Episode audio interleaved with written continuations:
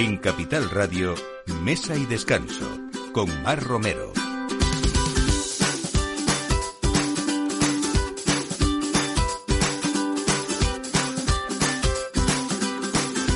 Buenos días, primer fin de semana de marzo y muchas eh, buenas cosas y muchas sorpresas que contar. Vamos a hablar de cocina riojana hoy y de esos nuevos soles que han aparecido esta semana, los eh, soles Repsol, y hablamos pues como mm, con quien se ha dado en llamar eh, la nieta moderna de la tradición riojana, con Lucía Grábalos que acaba de recibir su primer sol Repsol en, por este restaurante que, que hace pues relativamente poco que abrió en Madrid y vamos a hablar con ella de todo esto. Siempre decimos en este programa que beber una botella de vino es beberse una parte del paisaje también y todo gran vino tiene un origen concreto, preciso, un lugar verdaderamente especial donde nacer. Y esta hoy es la que protagoniza la sección del vino, la bodega Comenge, que es un pequeño rincón de la Ribera del Duero, ubicada entre regatos, viñas y castillos. Vamos a hablar de sus vinos y cómo podemos hacer dentro de ese enoturismo que ya nos apetece con este tiempo visitar una de las bodegas más bonitas de, esta zona.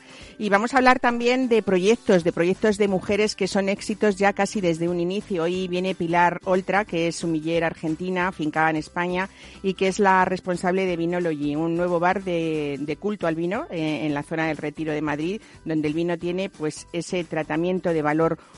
cultural que muchos buscan, así que no hablamos de un simple wine bar, sino de un proyecto que va muchísimo más allá.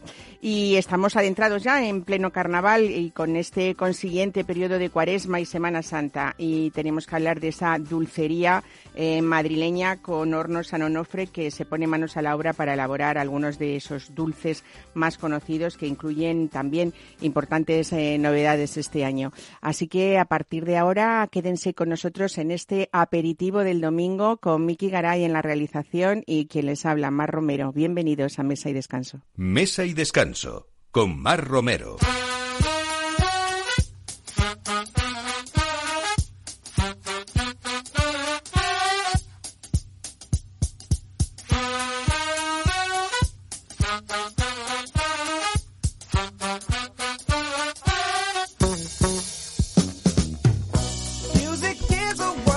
Lucía Grábalos, bienvenida en este domingo de mesa y descanso. Felicidades, lo primero. Estás contenta con ese Sol Repsol, ¿no? Muy merecido, por cierto. ¿eh? Hola. Pues sí, estoy contentísima, la verdad, y todo el equipo. Qué bien. Bueno, esta es la historia, eh, han contado muchas veces, y tú también, de cómo una niña que hasta los 16 años no comía de nada, acaba abriendo un restaurante gastronómico en la calle Sagasta en Madrid, eh, y bueno, con una formación detrás, por supuesto, en la Escuela de Hostelería de Benasque, trabaja junto a grandes cocineros como Martín Berasategui, o como Dani García, o como Álvaro Salazar, o Daniel Galeote, también del grupo Dani García. eh, y todo esto, eh, la culpa, relativamente o entre comillas, la tiene tu abuela. Cuéntanos. La yaya, ¿eh? totalmente. La yaya. Totalmente. Es la culpable del desarrollo de mi cocina en Madrid y de la filosofía que hemos tomado en Mentiga, ¿no? Porque eh, cocinamos las recetas tradicionales riojanas a través de sus propias recetas a través de sus propias recetas, buscando esa identidad propia que tú basas en, tu recuerdo, en la huerta riojana de la que vamos a hablar todo este tiempo, porque esa es la gran protagonista de tus platos, podríamos decir, eh, pero también con una imaginación sin límites, porque no dejas de sorprender. Hablábamos no hace mucho, no hace ni un año, ¿no? que, estábamos aquí hablando de ese estreno en aquel momento de, de Mentica Gastronómico. Fíjate que en poco tiempo, eh, bueno, lo más bonito de todo es que ese trabajo mm, haya sido reconocido, ¿no? Imagino. Sí, totalmente. Bueno, eh, no sé, si, por ejemplo, dicen que si no, había, no había una verdura que tú de pequeña, mm, eso le pasa a muchos niños, no pudieras soportar, benditas las invenciones de las pizzas a base de pasta de coliflor, que ahora los niños así comen verdura, pero la coliflor no la podías ni ver, ¿no? No, no, no, la podía ni ver. bueno, ahora es una de tus favoritas. Sí, totalmente, uno de mis platos estrella. ¿Cómo es ese plato? Cuéntanos. Bueno, pues cocinamos los arbolitos de coliflor en una mantequilla noisette, que es una mantequilla tostada, dándoles como dos texturas, un confitado y luego acabamos esa cocción con un poquito más de fuerza en la mantequilla para conseguir un dorado perfecto eh, alrededor del arbolito y luego hacemos una bechamel ahumada con con un bacon que nos ahumana el sarmiento para riojanizarlo.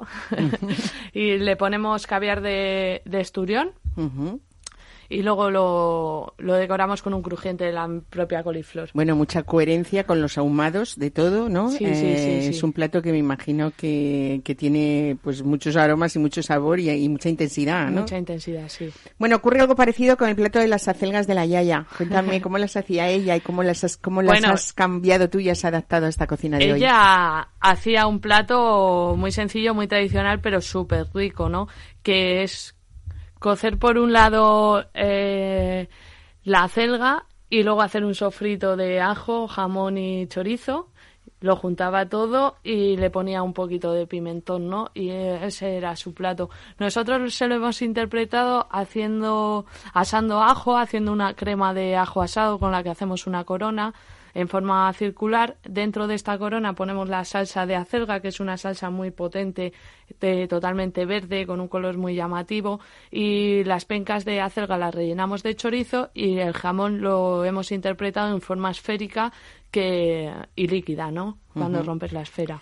Bueno, eh, este sol me imagino que lo has compartido también con, con muchísimas ganas con, con tu hermano Pablo, cocinero Sí, también sí, sí, de total. profesión antes que tú, ¿no? Y que ha sido siempre un apoyo eh, en Mentica ahora mismo. Está prácticamente en Madrid, más que en Calahorra, ¿o no? ¿O va Sí, y sí, viene? no, no, mi hermano está aquí conmigo y sí, por supuesto que ha sido una inyección de energía y de ganas brutales para seguir evolucionando lo que hacemos, ¿no? Fíjate que hablábamos la primera vez que venías de cómo, en qué momento abri- abristeis Mentica, ¿no? Porque Sí. fue, eh, lo hemos dicho además en este programa, con, con- sorprendentemente con, con- con muchos cocineros o muchos emprendedores que a pesar de que pensábamos que estaban todas esas puertas cerradas de la hostelería y que las calles eran muy tristes y Sí. vosotros estabais pasándolo como otros sectores, pero este en concreto fue terrible, eh, bueno, hubo muchísima gente que decidió eh, emprender esos negocios, aprovechar para hacer obras, aprovechar para cambiar conceptos eh, y, y crear conceptos nuevos para, para seguir sobreviviendo, ¿no? El caso de, del delivery fue algo, mm, bueno, que para algunos incluso se ha seguido con esa fórmula apoyando su restaurante que ha podido después abrir, ¿no? Este fue el caso de, de, de tu hermano con, con hamburguesas y perritos grumet, ¿o...? Ese fue, mi hermano estaba aquí en Madrid, mi hermano lleva viviendo en Madrid seis años y fue la manera en la que junto a mis socios empecé el proyecto de Mentica, ¿no? Allí en el pueblo. Eh, un año después hemos cerrado la hamburguesería de Calahorra porque era para nosotros inviable la gestión, entonces la hemos bajado a Madrid y tendrá la apertura la semana que viene en el mercado Barceló. Anda, qué bien, o sea que hablamos casi de primicia, ¿no? Sí, sí, sí, sí. Iremos allá a tomar esas hamburguesas que supongo que son bocados, bueno, pues eso, gourmet, ¿no? Eh, hay más bocados que saben a la tradición con un sello personal de Lucía Grábalos, que es esa ensalada de tomate de calahorra con cebolleta de la huerta. Cuéntanos, porque ahora empieza la primavera y nos apetecen esos platos frescos también, ¿no? Eso es, es un plato estacional que, que tuvimos en la apertura, que seguramente volverá en alguno de los menús que trabajamos ahora, porque es un plato muy refrescante. eh, la tomata de calahorra es, es un producto que me encanta utilizar y que, bueno, seguramente que le daremos un giro de rosca para no sacar la misma versión, pero que la tomata volverá ¿Cómo a- vas cambiando esa carta? Cada temporada mm, hay- estacionalmente, según el producto. y habrá, imagino, algunos platos que te puedas permitir, a pesar de que el protagonista es la huerta, que estén permanentemente por, por Sí. pura petición, sí, sí, totalmente. cliente. Es que hay platos ya como la celga de la yaya, la coliflor y el marmitaco riojano que que y el cromatismo, el postre de verduras que, que siguen en un menú u otro porque los clientes lo quieren y yo estoy bueno. encantada. Hay un plato o un plato, un pincho, como lo queramos llamar, que esto nos recuerda mucho a la calle Laurel de Logroño y que vamos a hablar también de la cocina de Lucía mm, con las manos. O Sí, sea, sí, que sí, hay que comer Hay con que las comer manos con las también manos, para es disfrutar.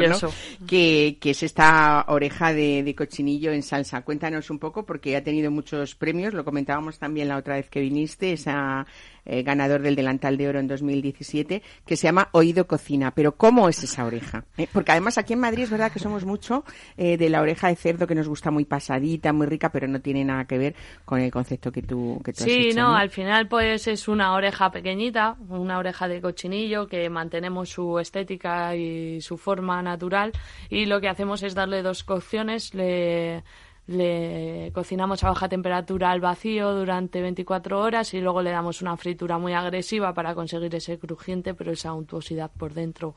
Va acompañada de una salsa riojana muy potente que se hace con una mezcla de dos salsas, una salsa tradicional riojana y la salsa que hace mi abuela con las manitas de cerdo. Bueno, yo creo que lo más bonito que puede eh, decirse de, de, Mentica Gastronómico y, y de ti es esa, ese conocimiento profundo de la cocina tradicional que has vivido familiarmente, ¿no?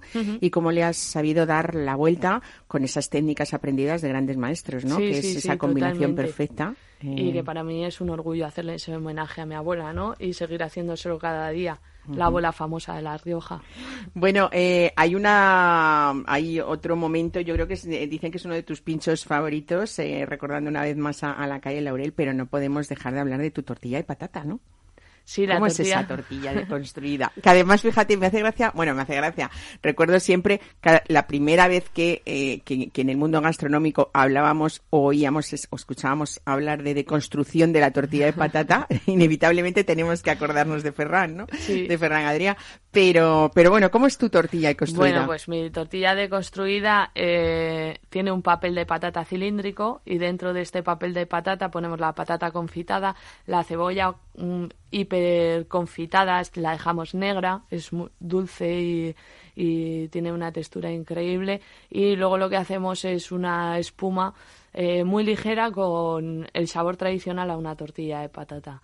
Entonces, pues con ayuda del, del, tenedor y la cuchara se parte, se mezcla y los sabores son de una tortilla de patata tradicional, pero bueno, pues estéticamente es otra historia, ¿no? Como van mis platos. Bueno, yo creo que mm, eh, cada uno de tus platos tiene ese pequeño factor de sorpresa por, por, por, el colorido, por la visión, también a veces se come por los ojos, ¿no?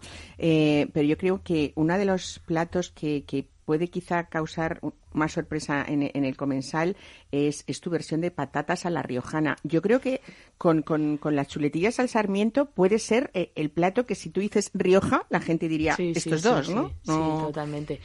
Eh, es el plato que hablaba antes, que lo llamamos marmitaco riojano, que simulamos la patata con tacos de lomo de atún rojo, de balfego, y los marcamos muy poquito a modo tataki y los bañamos de la receta tradicional de mi casa de las patatas a la riojana y luego lo que hacemos es hacer un chorizo con la receta de mi abuela del chorizo tradicional picante pero cambiamos el lomo de cerdo por lomo de atún rojo entonces embutidos de mar ¿no? eso es Qué bueno. Haciendo un guiño a este Ángel León que tanto nos ha dado en la gastronomía y que y tanto nos ha enseñado, ¿no? Bueno, tenemos que hablar también un poco de, ese guiño que tú haces en, la decoración de Mentica Gastronómico, eh, sobre todo también a, esa, a esa cultura riojana del vino, ¿no? Donde están, eh, bueno, pues, pues todos esos, esos barriles, esos sarmientos, eh, y, que, y una carta que, que también tiene mucho que ver Rioja en ella, ¿no?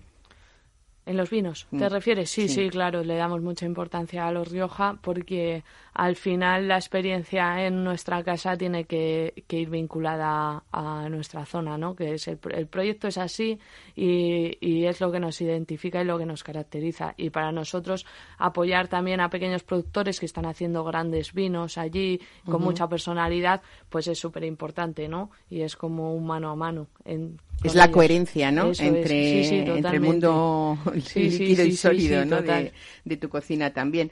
Bueno, eh, has hecho también un guiño más, estamos en Madrid, a, esa, a ese momento del vermú, a la vermutería de, de Mentica Gastronómico y también habrá muchísima gente que le pueda sorprender que en tu coctelería se haga o, o participe mucho los, los fondos de verduras, ¿no? Dicen la gente, bueno, fondos de verdura en una coctelería, cuéntanos esto.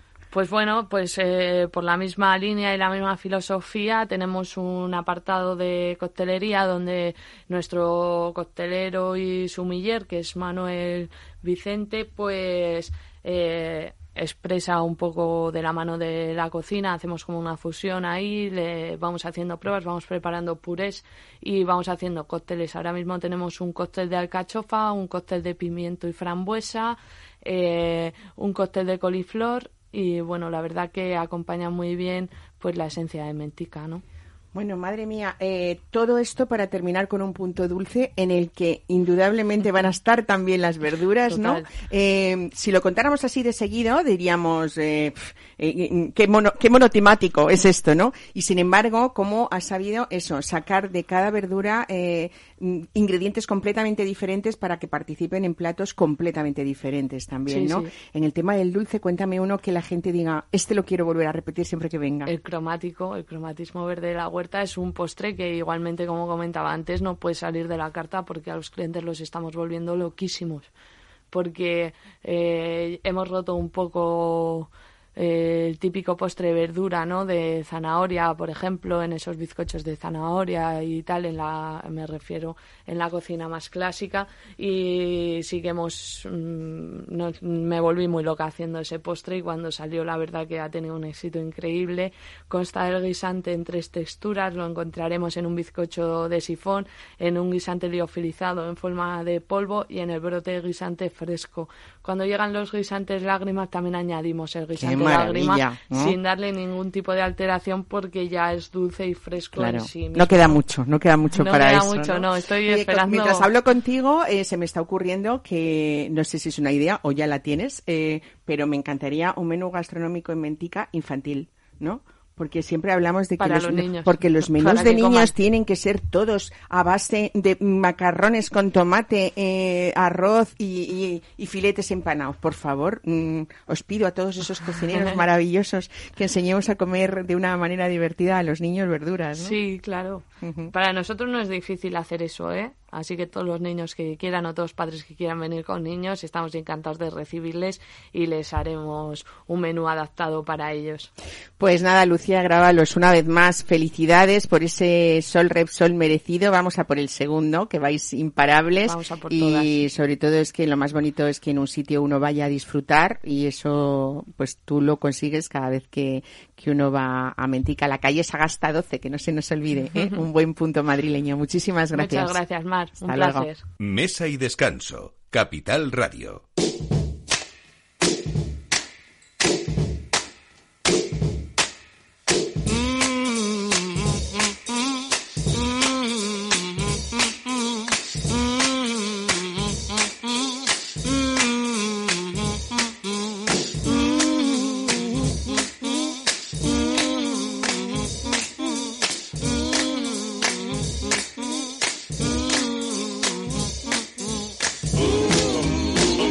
Hablábamos eh, al principio del programa de que siempre es una alegría ver cómo uno mm, coincide en, que nos gusta a todos cómo se trata ese valor cultural del vino y cómo lo ha sabido hacer en este nuevo bar de culto al vino en Madrid del que vamos a hablar, Vinology, con, con Pilar Oltra. Mm, Pilar, bienvenida. Buenos días. Buenos días. Muchas gracias, Mar. Bueno, dicen que no hay nada más vocacional, más respetuoso, más diverso, eh, si hablamos de vino, de hablar... Mm, de montar eh, un wine bar con ánimo sobre todo de difundir la cultura del vino, que es lo más bonito, independiente de otras muchas cosas, que es sentarse a charlar, a charlar con tus amigos eh, y estar en un sitio que estás tan a gusto que uno no se quiere ir.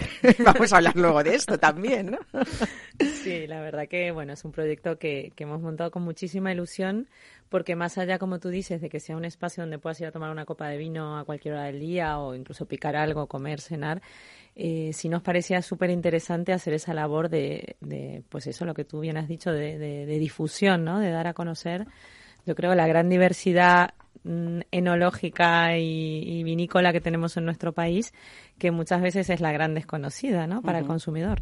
Cuando hablamos de un lugar donde se promueve esto, el valor cultural del vino, eh, el vino artesano, a veces fomentar el, el, hecho de que lo apreciemos, habrá personas que digan, hombre, a lo mejor es algo tan especializado o va gente tan experta que yo no voy a ir allí. Y tú lo que haces es lo más bonito, que es hacer el vino asequible, accesible, cercano eh, y con esa naturalidad mm, mm, que todos queramos eh, saber más de, este mundo que es, que es inacabable, inabarcable y que cuando te engancha uno ya no se va de ahí, ¿no? Sí, totalmente. La verdad que es un mundo que engancha y que aparte el conocimiento es infinito, ¿no? Nunca acabas de, de aprender y de descubrir, siempre van saliendo marcas nuevas, vinos nuevos, entonces es súper interesante. Pero como tú bien has dicho, es yo creo que, que, un poco el objetivo nuestro es que la gente no se sienta en ningún caso excluida o, o, se sienta mal si no sabe de vino, sino todo lo contrario, ¿no? Entonces, toda la gente que está en nuestro local son los chicos, bueno, el equipo, son sumilleres, estamos todos formados para,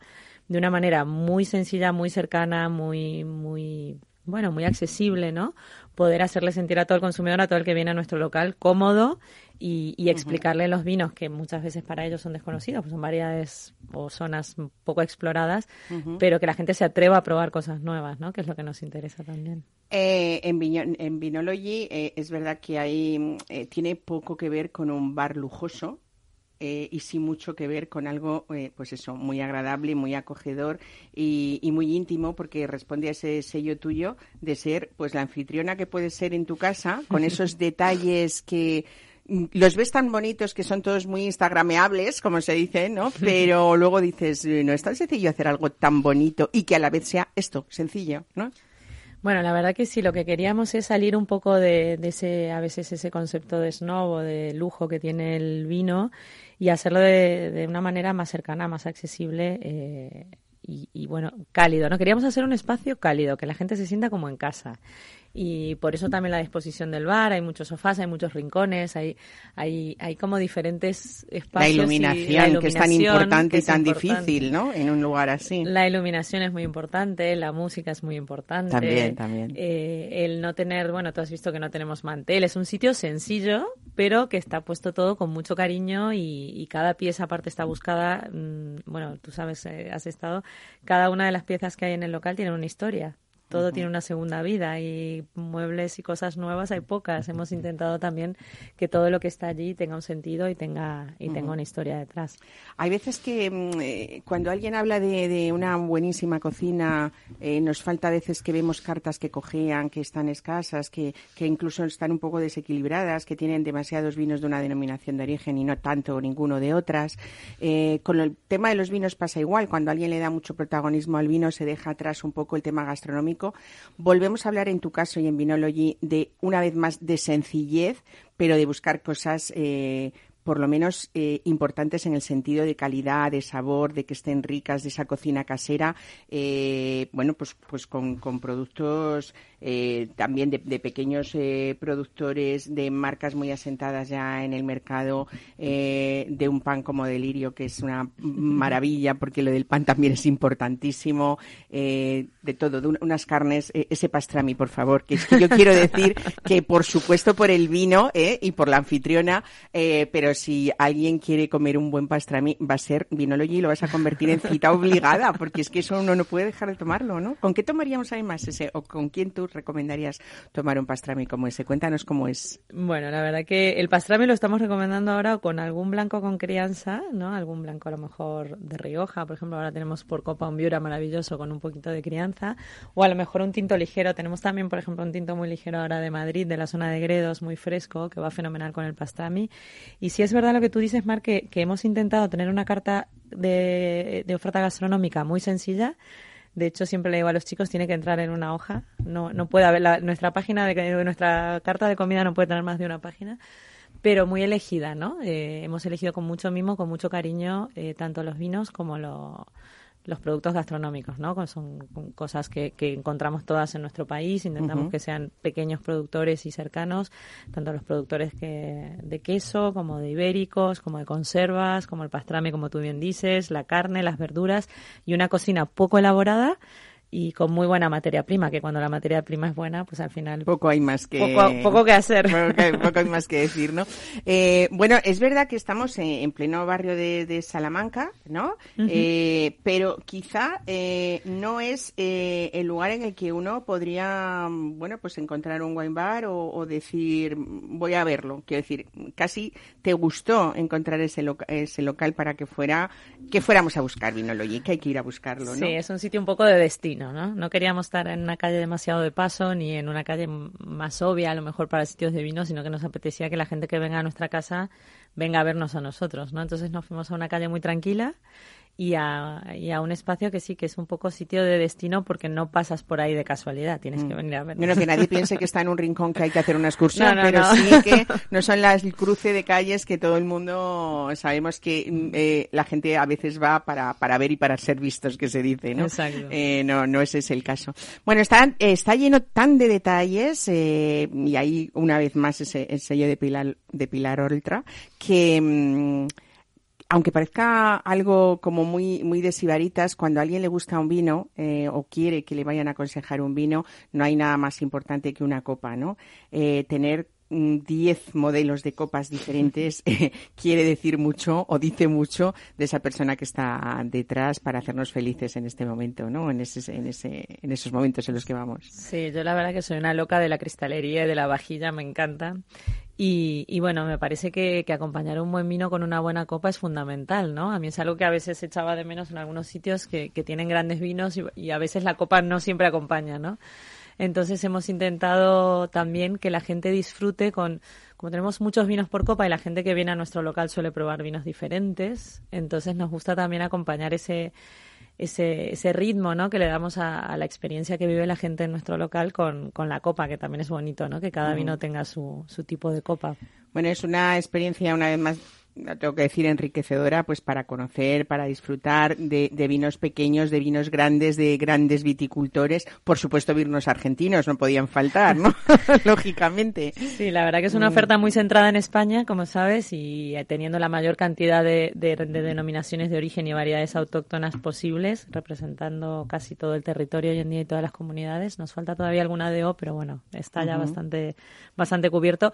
Pero sí tenía que dejar un rinconcito, un guiño a mi país de origen, a donde empezó toda esta pasión y este amor por el vino que, que es Argentina, ¿no? Que además lo has vivido desde muy pequeña porque tu padre es un enólogo reconocido de la zona de Mendoza, ¿no? Sí, correcto. Mi padre fue, fue enólogo allí, mi abuelo también ya entonces era viticultor, mi abuelo llegó de España a Argentina y pues llegó a Mendoza y, y se dedicó siempre al mundo del vino también. Entonces yo soy tercera generación, nací eh, en este mundo, lo mamé desde pequeña y, y bueno, había que hacer un pequeño guiño al, origen ¿no? de todo esto.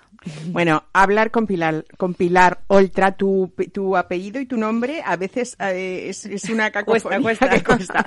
eh, eh, hablar contigo y no hablar de esa parra de 105 años y de esos 100 metros de jardín que han dado tanto de sí y que van a seguir dando en esa visión maravillosa de revistas Lifestyle o de, o de, o de personas que les encanta eh, subir este espacio tan precioso en, en la redes sociales, eh, yo creo que también importa porque una vez más, eh, yo en Vinology no me extrañaba nada lo que iba a ver porque ya había visto la parra y sabía lo que yo podía esperar de una mesa con esos detalles de cuberterías, de vajillas, de servilleteros, de, de estar en un patio, eh, en, en, una alfombra de estera y, y, creer uno que está en una mesa de cinco tenedores, ¿no? Es verdad, es así un poco lo que has convertido la parra. Cuéntanos cómo, cómo fue y en qué momentos tan difíciles, porque esto me encanta. Estábamos antes con Lucía Grábalos eh, diciendo que un año después, o poco más de un año después de instalar una, también un rinconcito de La Rioja en Madrid, eh,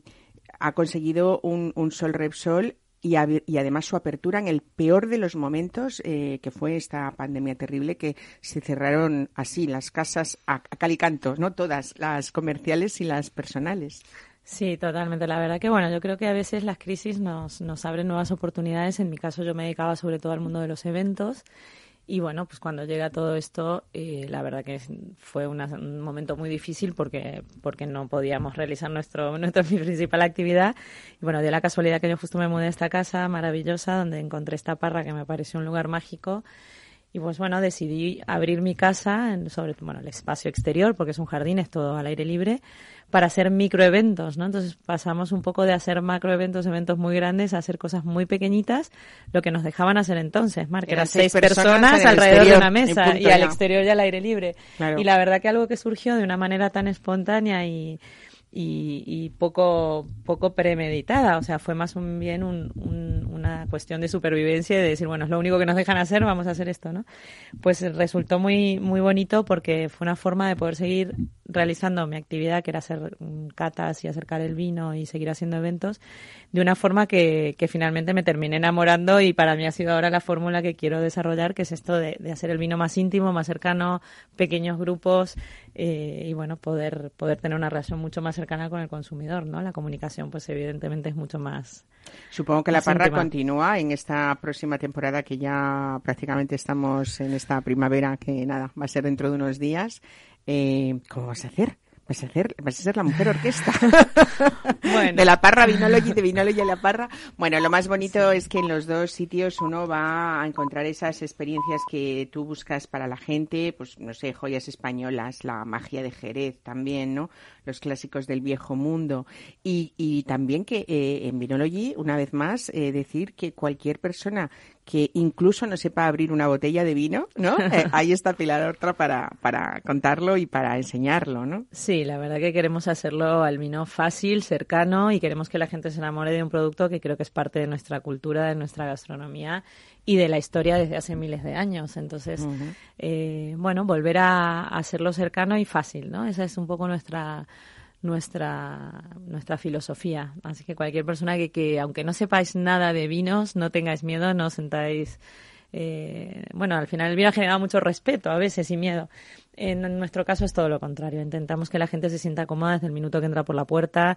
Tenemos una carta que tú la has visto, Mar, que, que la carta de vinos ya cuando la abres, pues te facilita mucho las cosas porque hablamos ya de los de las diferentes de os, hablamos de las variedades para que la gente pues le facilitemos no el trabajo no que a veces vemos cartas de vino que parece que tienes que saber mucho para la gente le da miedo a veces coger la carta de vinos no mm. Dice, no no elige tú yo cuando voy con mis amigos me dan la carta no no elige tú que me digo no no tenemos que hacerlo fácil bueno abriste en diciembre o sea hablamos de en el peor día del año un 23 de diciembre no te digo más. Es que es que hablamos de valentía en todos los, los aspectos. Eh, bueno en estos tres meses todavía escasos eh, yo creo que todo el mundo vuelve a hablar de un espacio diferente y original, que es lo más bonito. Eh, ¿Cómo es ese perfil de clientes eh, que has visto en Vinology? ¿Hay gente muy joven o no? La verdad que me encanta porque es un perfil súper diverso. Tenemos desde gente muy joven, como pasó en La Parra, ¿no? que a veces a mí me sorprendía que venía gente de 25 o 26 años y, bueno, pues estaban dispuestos a dedicarte cuatro o cinco horas para una experiencia en torno al vino. Eso es maravilloso. Y en La Parra está en, perdón, en Vinology está pasando un poco lo mismo. Tenemos desde un público muy joven hasta gente mayor, mm, o sea, que, que es muy amplio, tenemos desde 25 hasta 70, ¿sabes? eh, digamos que a lo mejor la parte más fuerte es gente entre los 35 y 55 años, mucha gente del barrio, pero también mucha gente de destino, ¿no? Que nos sigue en las redes. A mí me encanta cuando viene gente que me dice, es que vengo de San Sebastián y teníamos como objetivo venir a Vinolo y a conocerlo porque te hemos visto en Instagram o lo que sea, pues te hace mucha ilusión, ¿no? Claro que sí. Entonces, la verdad que es un público súper diverso y y bueno, cada vez también que se está animando un poquito el turismo, también estamos empezando a tener algo de público extranjero, pero que realmente estamos abiertos a todo el mundo. O sea, no me gusta como poner un público objetivo, sino que cualquier persona que quiera acercarse al mundo del vino y quiera disfrutar, en nuestra casa es bienvenido y, nos encanta que así sea, ¿no? Que, que conviva hay gente de todas las edades y de todos los perfiles. Claro. y, todos se sientan, y todos se sientan a gusto. Que quiera disfrutar, y eso iba a decir, y que quiera sentirse como en casa, que mm. también esa, ese acogimiento, ¿no? Eh, eso se nota. No, yo decía yo al principio del programa que beber una botella de vino también es beberse una parte del paisaje, ¿no? De cada lugar que tú enseñas a través de, esos vinos. Eh, yo hoy eh, te voy a llevar si te parece, a través de otra compañera amiga, que es Pilar Hernández Coloma. Nos vamos a ir a un rincón muy bonito y muy hermoso de Ribera del Duero. Ahí nos vamos a imaginar que estamos ahí entre regatos, entre viñas, entre castillos. Y nos vamos las dos copas en vino, copa especial de Vinology. Pilar otra para irnos a Bodegas Comenge, ¿vale? Muchísimas felicidades, felicidades por todo ese trabajo y esa originalidad, ese esfuerzo, eh, pero sobre todo hacerlo tan bonito. Muchas gracias, Mar. Mesa y descanso con Mar Romero.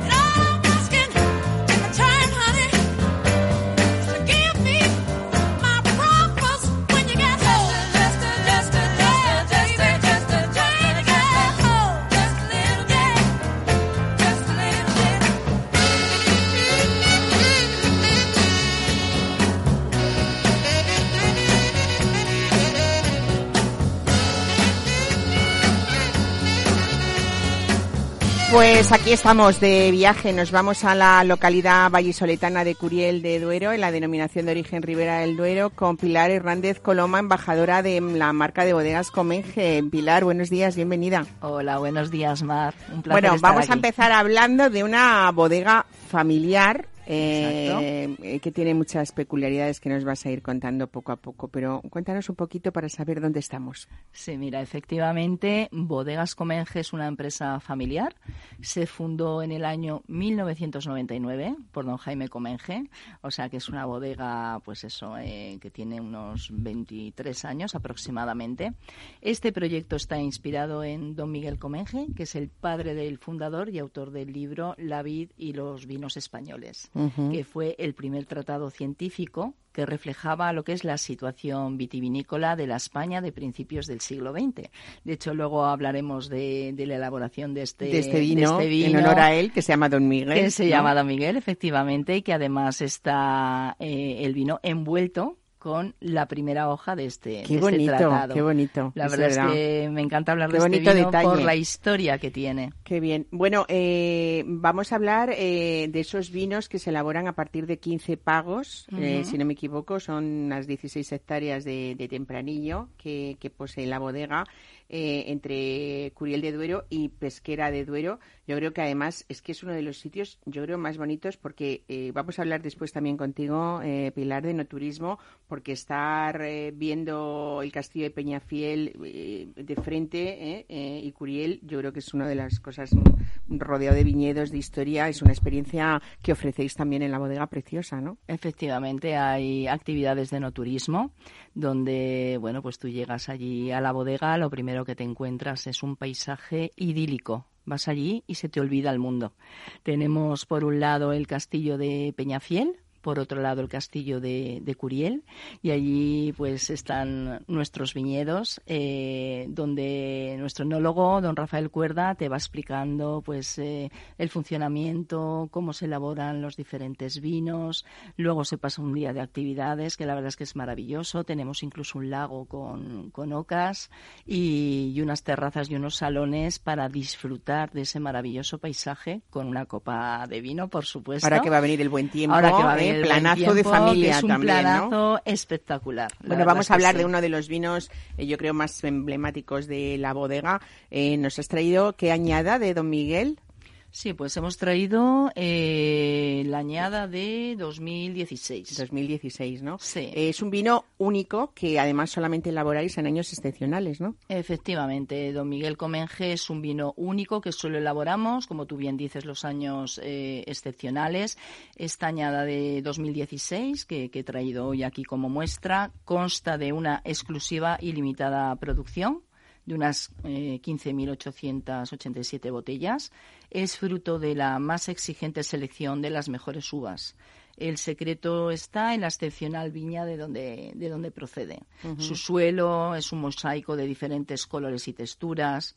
Su altitud, una altitud a 870 metros, su orientación sur, tiene un microclima idóneo creado por el bosque que la rodea y los bajos rendimientos habituales de, de esta parcela. El método de producción es un método sencillo y a la vez único. Eh, prácticamente en nuestra bodega hay una cuidadosa vendimia, una vendimia que se lleva a cabo manualmente. eh, con una meticulosa selección de los racimos y un despalillado total a mano en la mesa de selección de uvas. Eh, fermenta este vino, eh, Pilar, en depósitos de cemento, eh, que luego después ah, se aporta o se cría en barricas de, de roble francés. Eh, pero lo hacéis porque siempre se ha hecho así, don Miguel, o porque ahora hay esa nueva tendencia a volver hacia atrás eh, y habéis visto esas particularidades que aporta en los vinos eh, el cemento, completándolo, claro, por supuesto, con ese toque de madera final, ¿no? Sí, bueno, nuestro enólogo, la verdad que, que él elabora, son vinos de autor, elabora todo con mucho mimo, mucho cariño. Además, eh, tenemos un departamento de I+D, de investigación y desarrollo, eh, donde mm, tenemos levaduras propias de los vinos, que además se estudia en, en la Escuela Politécnica de la Complutense de Madrid, en, en la Escuela de Ingenieros Agrónomos. Eh, ¿Don Miguel es tempranillo o solamente es Cabernet Sauvignon? No, Don Miguel lleva un 90% de tempranillo y un 10% de Cabernet, de Sauvignon, efectivamente. Además, bueno, tiene un color roja, rojo picota de, de capa alta, eh, se armoniza muy bien con carnes rojas, con platos de caza, con charcutería. Y con postres de chocolate. Y con ¿eh? postres de chocolate. tintos, que no nos retiren la copa en la, en la mesa hasta que terminemos, ¿no? Que a mí me encanta siempre terminar estos tintos eh, golosos, potentes, jugosos, ¿no? tomarlos así con un postre de chocolate rico, la verdad que, que es una, una maravilla. la verdad es que cuando tú hablabas de veintitantos años, hablar de vino de veintitantos años nos parece muchas veces que es hablar de poco tiempo, ¿no? Porque, claro, cuando hablamos de bodegas históricas, hablamos de bodegas centenarias, eh, pero es verdad que cuando hablamos de esas bodegas familiares que están en veintitantos, treinta años y han hecho las cosas también desde el principio, uno, eh, yo nunca pensé que Comenge tuviera tan, poco, entre comillas, tiempo. tan poco tiempo, ¿no? Porque es un poco eh, imagen de solidez también siempre en Ribera del Duero ha sido, ¿no? Sí, efectivamente. Nosotros, como, como comento, tenemos algunos factores diferenciales, por ejemplo, la producción limitada con viñedos propios de las variedades Tempranillo, Cabernet Sauvignon y, y Merlot. De hecho, tenemos un book insignia también, que es nuestro Jacobus, que ha obtenido un montón de premios y, tiene las variedades de estos, de, este, estos tres tipos de uva diferentes, ¿no? Además, como estamos ubicados en Pesquera y Curiel de Duero, en plena milla de, oro, pues eso le da, le da esa, esa solidez y, esa, esa maravillosa eh, presencia que tiene a nivel Ribera de Duero. Y, como he comentado, tenemos varias patentes mundiales en todos nuestros procesos de, elaboración.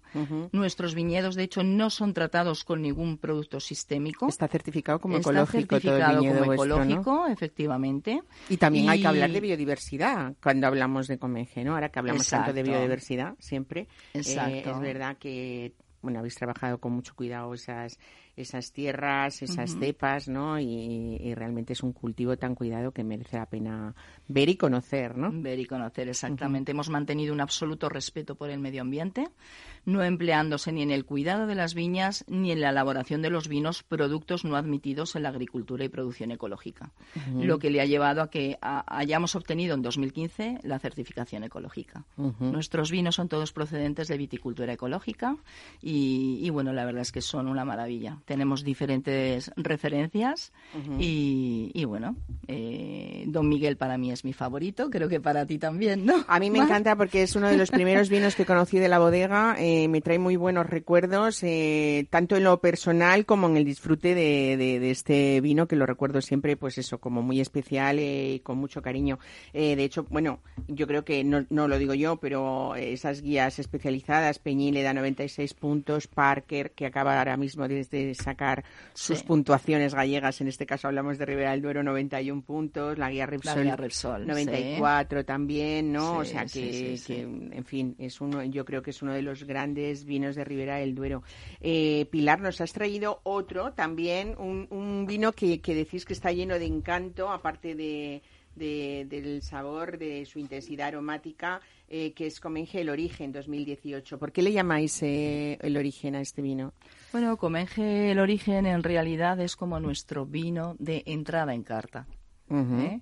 Como la presentación, podríamos decir, de lo, de lo, bueno que va a venir luego también. Efectivamente, es nuestro vino de entrada en, el canal Oreca, en, el mundo de la, de la restauración, y la verdad es que gusta muchísimo. Es un vino fácil, es un vino sedoso, eh, igualmente como se lleva a cabo en toda, en toda la bodega, en todos los vinos que se elaboran, la vendimia se realiza también de forma manual, en pequeñas cajas, en bodega se somete a una cuidadosa selección manual de de, racimos y uvas. Y bueno, la fermentación es con levadura indígena propia, en pequeños depósitos de hormigón, como comentábamos antes. Y la crianza se prolonga durante 13 meses en barrica de roble francés nuevo y de un año. Luego es clarificado y filtrado justo antes del embotellado. Este es un tempranillo 100% Y bueno, la verdad es que también está en formato Magnum y es un vino que se bebe muy fácil y gusta muchísimo. Lo de que invita a beber, eso a mí me gusta, ¿no? Eh, Pilar, porque yo creo que es que hay, hay vinos que sí que, mm, eh, que, expresan ese encanto y ese, ese potencial de ciertas variedades, ¿no? Eh, la tempranillo que se comporta diferente pues en denominaciones como Toro, como Ribera del Duero, como Rioja, es verdad que tú perfectamente, Pilar Oltra, ¿sabrías diferenciar un tempranillo de Ribera del Duero que de Toro? Yo creo que sí, yo creo que evidente, sí. ¿no? Yo creo que sí. la tinta de toro que es la misma, pero es, es tiene sus características completamente distintos, climas diferentes, climas de tierra distintos y eso al final le aporta le aporta un carácter sí, muy efectivamente, a cada una. Efectivamente. Origen posee pues eso, lo que es eh, un rojo picota con reflejos granates, es intenso, es brillante, es muy limpio, explosivo en nariz, muy frutal. Bueno, tenéis que probarlo, la verdad es que, que son vinos además honor un poco también a esta manera de proteger y de enriquecer vosotros en Comenge eh, el origen de, ese vino, ¿no? La huella, podríamos decir. Efectivamente, de hecho, uno de nuestro lema es de la tierra su huella, ¿eh? El embotellado de un paisaje. Qué bonito. Bueno, pues eh, aprovechemos esa proximidad del viñedo cuando vayamos hacia Ribera del Duero para, para acercarnos a, a, ver estos vinos, esta bodega preciosa, que nos enseñen también esas tareas de la vendimia, ¿no? Exacto. Esas naves de, de elaboración donde tenéis, eh, bueno, pues ese mundo mágico al final que, que es ver cómo empieza eh, y cómo y cómo termina un vino. Pilar Hernández Coloma, gracias por, por difundir tú también en tu labor esa, esa cultura del vino. Te hemos conocido así siempre, ¿no? En este mundo, como decía, compilar otra que engancha y uno ya no se engancha totalmente, ¿no? Y, me encanta que al final, sin darme cuenta, eh, este programa está siendo todo de mujeres. Vamos a finalizar hoy también con el punto dulce de, carnaval con Ana Guerrero, otra mujer guerrera, en este caso me viene fenomenal lo del apellido, eh, pero bueno, eh, me encanta mm, saber pues que hay gente que está enamorada del vino y que vosotros lo hacéis con, con esa pasión, ¿no? Hay hombres que también hacen pasión por el vino, pero, pero es verdad que cuando las mujeres nos enganchamos es como que no sé, hacemos una defensa muy particular. No sé si esa es la visión que vosotros tenéis de, del mundo del vino. Bueno, yo creo que, sí, que le ponemos un cariño especial, ni, más ni menos que, De otra forma distinta, ¿no? de interpretarlo. Diferente, diferente manera de interpretarlo y, y bueno, en un mundo que, que hace años era a lo mejor más de Era más masculino, más de hombres. Pues y la ahora verdad que es muy bonito ver ahora como cada vez somos más las mujeres que estamos en este sector, ¿no? A mí me, Hay una generación de mujeres eh, en esa, podríamos decir, eh, madurez de los 40 ya, más o menos, 30 y muchos, 40, que sí que eh, eh, son estas ya no nuevas generaciones, pero, pero sí que ya podemos hablar de un número muy representativo, me da igual desde el punto de vista enológico, que comercial, que, que informativo, que, que empresarial, eh, en el que la, el, protagonismo de la mujer en el vino es importantísimo, ¿no? Sí, sí, cada día más. Y sobre todo, cada día más. Bueno, pues eh, nada, muchísimas gracias a las dos. Vamos a, brindar, aunque hoy no tenemos aquí copa, ¿eh? pero sobre todo por estos oyentes que nos siguen cada, cada domingo en Mesa y Descanso. Gracias por acompañarnos hoy en este día, primero fin de semana de marzo, pero que, es un gusto hablar siempre con vosotras. Muchísimas gracias. Muchas gracias. a ti. Muchísimas gracias. Mesa y Descanso, Capital Radio. Was dancing, I wouldn't be a bad thing, but I don't get no loving, yeah, that's no lie. We spent the night in Frisco, at every kind of disco. From the night I kiss our love goodbye. I don't blame it on sunshine, I don't blame it on moonlight. Pues aquí llega el punto dulce del programa porque adentrados en pleno carnaval, después nos espera desde luego ese periodo, ya estamos en ese periodo de cuaresma, después Semana Santa y Hornos Onofre se ha puesto manos a la obra para volver a poder disfrutar de esas torrijas tradicionales, de esas frituras que, que se convierten en un alimento más saludable gracias a ese uso que ellos tienen del aceite de oliva virgen extra y también esas máscaras venecianas de chocolate que nos traen todo el, el glamour perdón, que nos trae Ana Guerrero. Buenos días, bienvenida Ana, hoy desde el teléfono. Buenos días a todos. Feliz carnaval. Feliz carnaval. Eh, no sé si, ¿dónde te pillamos? ¿En, en, la Santiaguesa, en la calle Mayor, en Horno San Onofre o en ese rinconcito tan bonito que, bueno, relativamente hace poco que, estrenasteis en la Galería Canalejas? Pues mira, yo ahora mismo estoy en, San Onofre original, en la pequeña callecita de San Onofre, y desde donde nacemos y desde donde movemos pues todo el, pues toda la ilusión que genera esta profesión que al final se trata de endulzar la vida a los que nos rodean y, y oye no es una hazaña baladí desde luego. Oye, eh, hablamos, decía yo, de esas máscaras de, chocolate. Me encanta hablar de, esto porque eh, no solamente conseguís en esos escaparates todos los años eh, trasladarnos un poco a esa esencia del carnaval, incluso de Venecia, ¿no? Sino que hay que hablar, por supuesto, de esos chocolates que, que vosotros y, todas vuestras casas habéis conseguido utilizando, bueno, pues, pues chocolates que, que no tienen grasas ni sucedáneos y que es esa fórmula tradicional de manteca de cacao y nada más que incorporar, ¿no? Mira, yo yo creo que nosotros siempre pues nos debemos vender mal porque llevamos haciéndolo toda la vida, o sea, últimamente con todos estos nuevos fenómenos de comunicación y, y, con esta novedad tan absoluta que es Instagram y todas estas redes sociales que hacen que, que todos nos comuniquemos de una manera mm, probablemente mucho más apropiada, mucho más directa, pero hay cosas que a veces digo, uy, eh, eh, pero si esto no es nuevo para nosotros, esto es tradición para nosotros. Date cuenta que somos ya varias generaciones y, y, que el intento de perpetuar una, una calidad en la alimentación, sobre todo en la en la parte dulce que, está tan denostada por, por parte de, de algunos que no saben que efectivamente eh, los pasteleros entendemos perfectamente, sobre todo los artesanos, que estamos en, aquella en aquel puntito de arriba de la pirámide, o sea, que solamente necesitamos la pastelería en momentos de placer, en esos momentos que el organismo también necesita un placer y un sí, poquitas cantidades, pero buenas, desde luego, ¿no? Cantidades, pero buenas, ¿no? O sea, efectivamente llevamos muchísimo tiempo jugando con con materias primas de altísima calidad, que es lo que yo creo que refuerzan también un poco la marca y que hacen que no solamente sea bello y que la escenografía sea bonita y el escaparate sea bonito, que efectivamente tiene que serlo, sino que además no, no genera preocupación a la hora del consumo. O sea, yo creo que tomarte un chocolate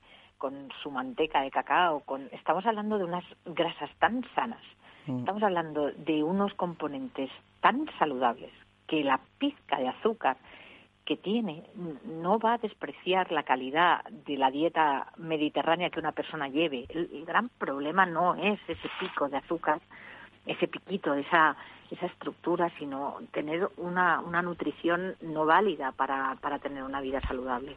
Pero sí, a mí me hace muchísima ilusión hablar de, de los chocolates porque creo que el chocolate es uno de los productos que más felices feliz hace a, muchísima gente. A todos, a todos. ¿eh? Esas endorfinas que nos despierta el chocolate, igual que el deporte casi.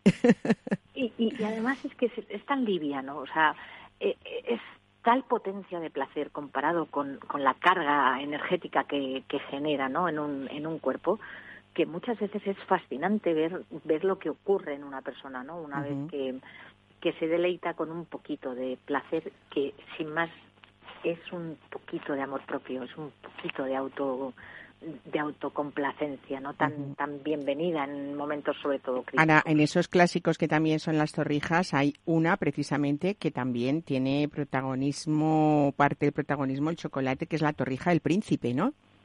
Sí, sí, o sea, al final el mundo ya sabéis que aquí hay corrientes de todo tipo y es verdad que cuando se lanza un producto al, al público genérico, eh, tienes que, que, transformar de alguna manera ese ese producto muy tradicional. O sea, nosotros vamos a seguir haciendo la torrija tradicional, que yo creo que es el top venta al final. Es que está buenísima. porque está buenísima. Porque no, sabes cuando no necesita nada más. Sabes mm. cuando hay algo que, que ya está. Con, es como el jamón, ¿no? O sea, cuando tienes un buen jamón, pues el pan lo vas a poner, pero pero es que no hace falta, ¿no? claro, porque además que vuestra torrija tradicional es eso, pan bombón hecho a base de mantequilla, el pan brioche que le aporta esa textura pues rica, cremosa, eh, que lo que hace que, que absorba la leche, eh, y canela eh, y fritura, por supuesto, en un buen aceite de oliva virgen extra, ¿no?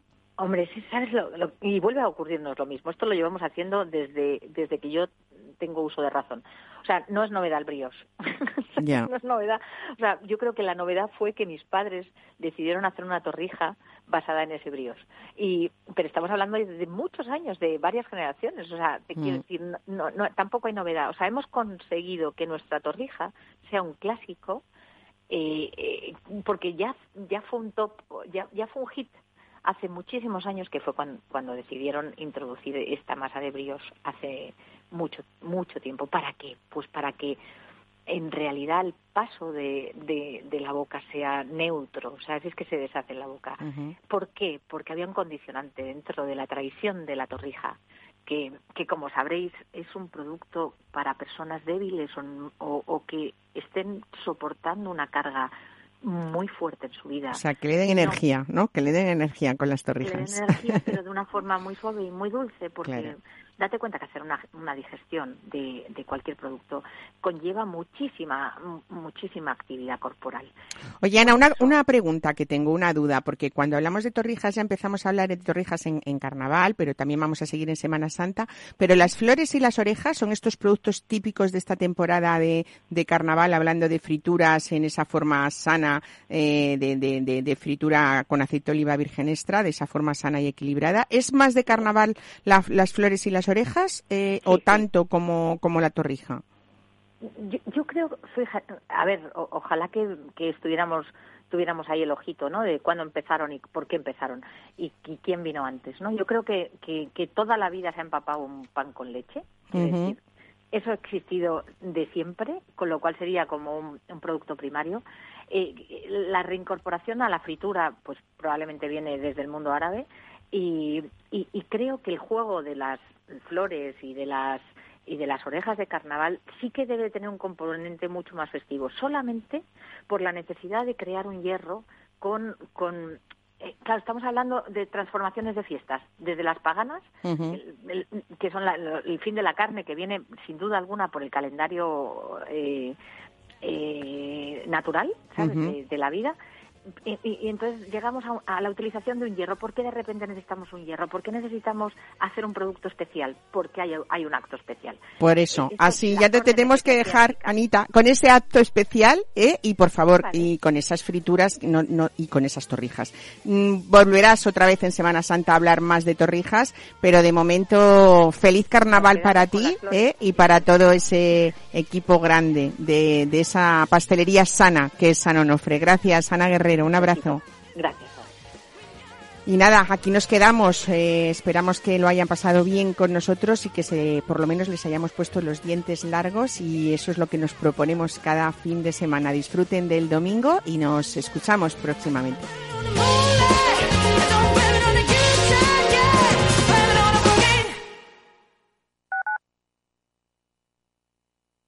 En el restaurante Gaztelubides somos rigurosos con la selección del producto para crear recetas imaginativas que acompañamos de una bodega generosa y brillante y de nuestra magnífica terraza durante todo el año. Restaurante Gaztelubide, carretera de La Coruña, kilómetro 12200, La Florida. Teléfono 91 372 8544. Una recomendación del programa gastronómico Mesa y Descanso. Si te gusta el pádel, en Capital Radio tenemos tu espacio. Todos los martes a las 22 horas saltamos a la pista para contarte la actualidad del World Padel Tour, los torneos amateur, las novedades de las marcas y toda la actualidad relacionada con el segundo deporte más practicado de España. Esto es Padel, los martes a las 10 de la noche en Capital Radio. Horno La Santiaguesa. Somos pasteleros y eso nos gusta. Utilizamos materias primas que nos hacen disfrutar y elaboramos todos nuestros productos de forma artesanal, sin sucedáneos, ni margarinas, ni grasas trans. Sabemos que las cosas buenas son importantes. Con el hashtag buscamos gente dulce. Taona San Onofre, calle Hortaleza 9, teléfono 91 531 8376 y Horno La Santiaguesa, calle Mayor 73, teléfono 91 559 6214. También nos encontrarás en el mercado de San Miguel, www.pasteleriasanonofre.com. Escucha cada jueves a partir de las 10 y 5 de la noche en Líderes Globales las entrevistas que Raúl Castro nos trae desde Florida. Personas inspiradoras de habla hispana que han destacado en sus actividades más allá de nuestras fronteras y que nos dejan sus enseñanzas y aprendizajes desde el punto de vista más personal. Líderes Globales con Raúl Castro en Capital Radio.